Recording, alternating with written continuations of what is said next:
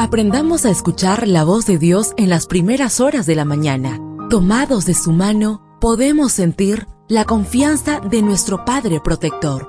Bienvenidos a la devoción matutina para adultos.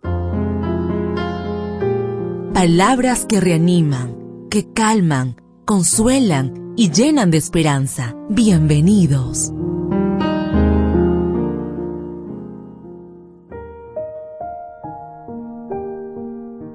Apreciado amigo, apreciada amiga, qué bendición poder saludarte hoy, 14 de abril. Recuerda, soy tu amigo Roberto Navarro y traigo para ti el devocional para esta mañana que lleva por título Él te concederá los deseos de tu corazón.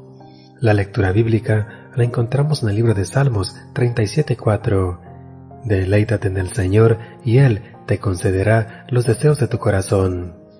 La historia de Lois Secrets me parece muy inspiradora.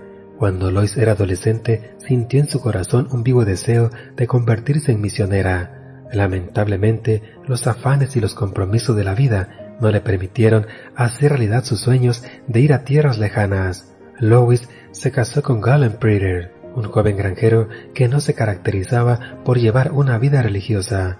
Galen se volvió un alcohólico empedernido. Por tanto, el verdadero campo misionero de Lois consistió en tratar de evangelizar a su propio esposo. Tras muchos años de oración y de paciencia, Lois pudo llevar a Gellon a los pies de Cristo poco antes de que él muriera.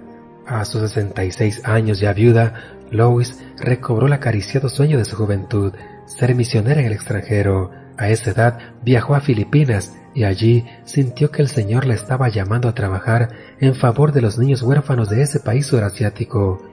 Cuando regresó a los Estados Unidos, vendió todo lo que tenía y con la ayuda de generosos donantes regresó a Filipinas para fundar el orfanatorio Jardín del Rey.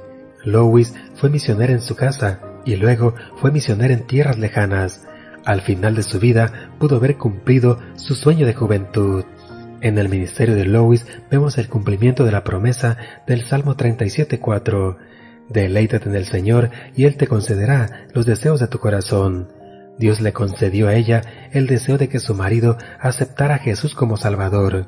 Su trabajo misionero en casa produjo frutos dignos de arrepentimiento y, en el invierno de su travesía terrenal, el Señor le concedió el deseo de ser misionera en el extranjero. No hubo nada de egoísmo en los deseos de Lois. Sus metas estuvieron centradas en Dios y en su obra. Lois comprendió el significado de esta declaración inspirada Tan ciertamente como hay un lugar preparado para nosotros en las mansiones celestiales, hay un lugar designado en la tierra donde hemos de trabajar para Dios. Palabras de vida del Gran Maestro, capítulo 25, página 267. Lois trabajó arduamente por la salvación de su esposo. ¿Con quién estamos trabajando nosotros? Si nuestro deseo está en sintonía con el servicio divino, el Señor nos lo concederá. Esa fue la experiencia de Lois y también puede ser la nuestra. Deseo que el Señor derrame abundantes bendiciones en tu vida y recuerda, mañana tenemos una cita en este mismo lugar, en la matutina para adultos.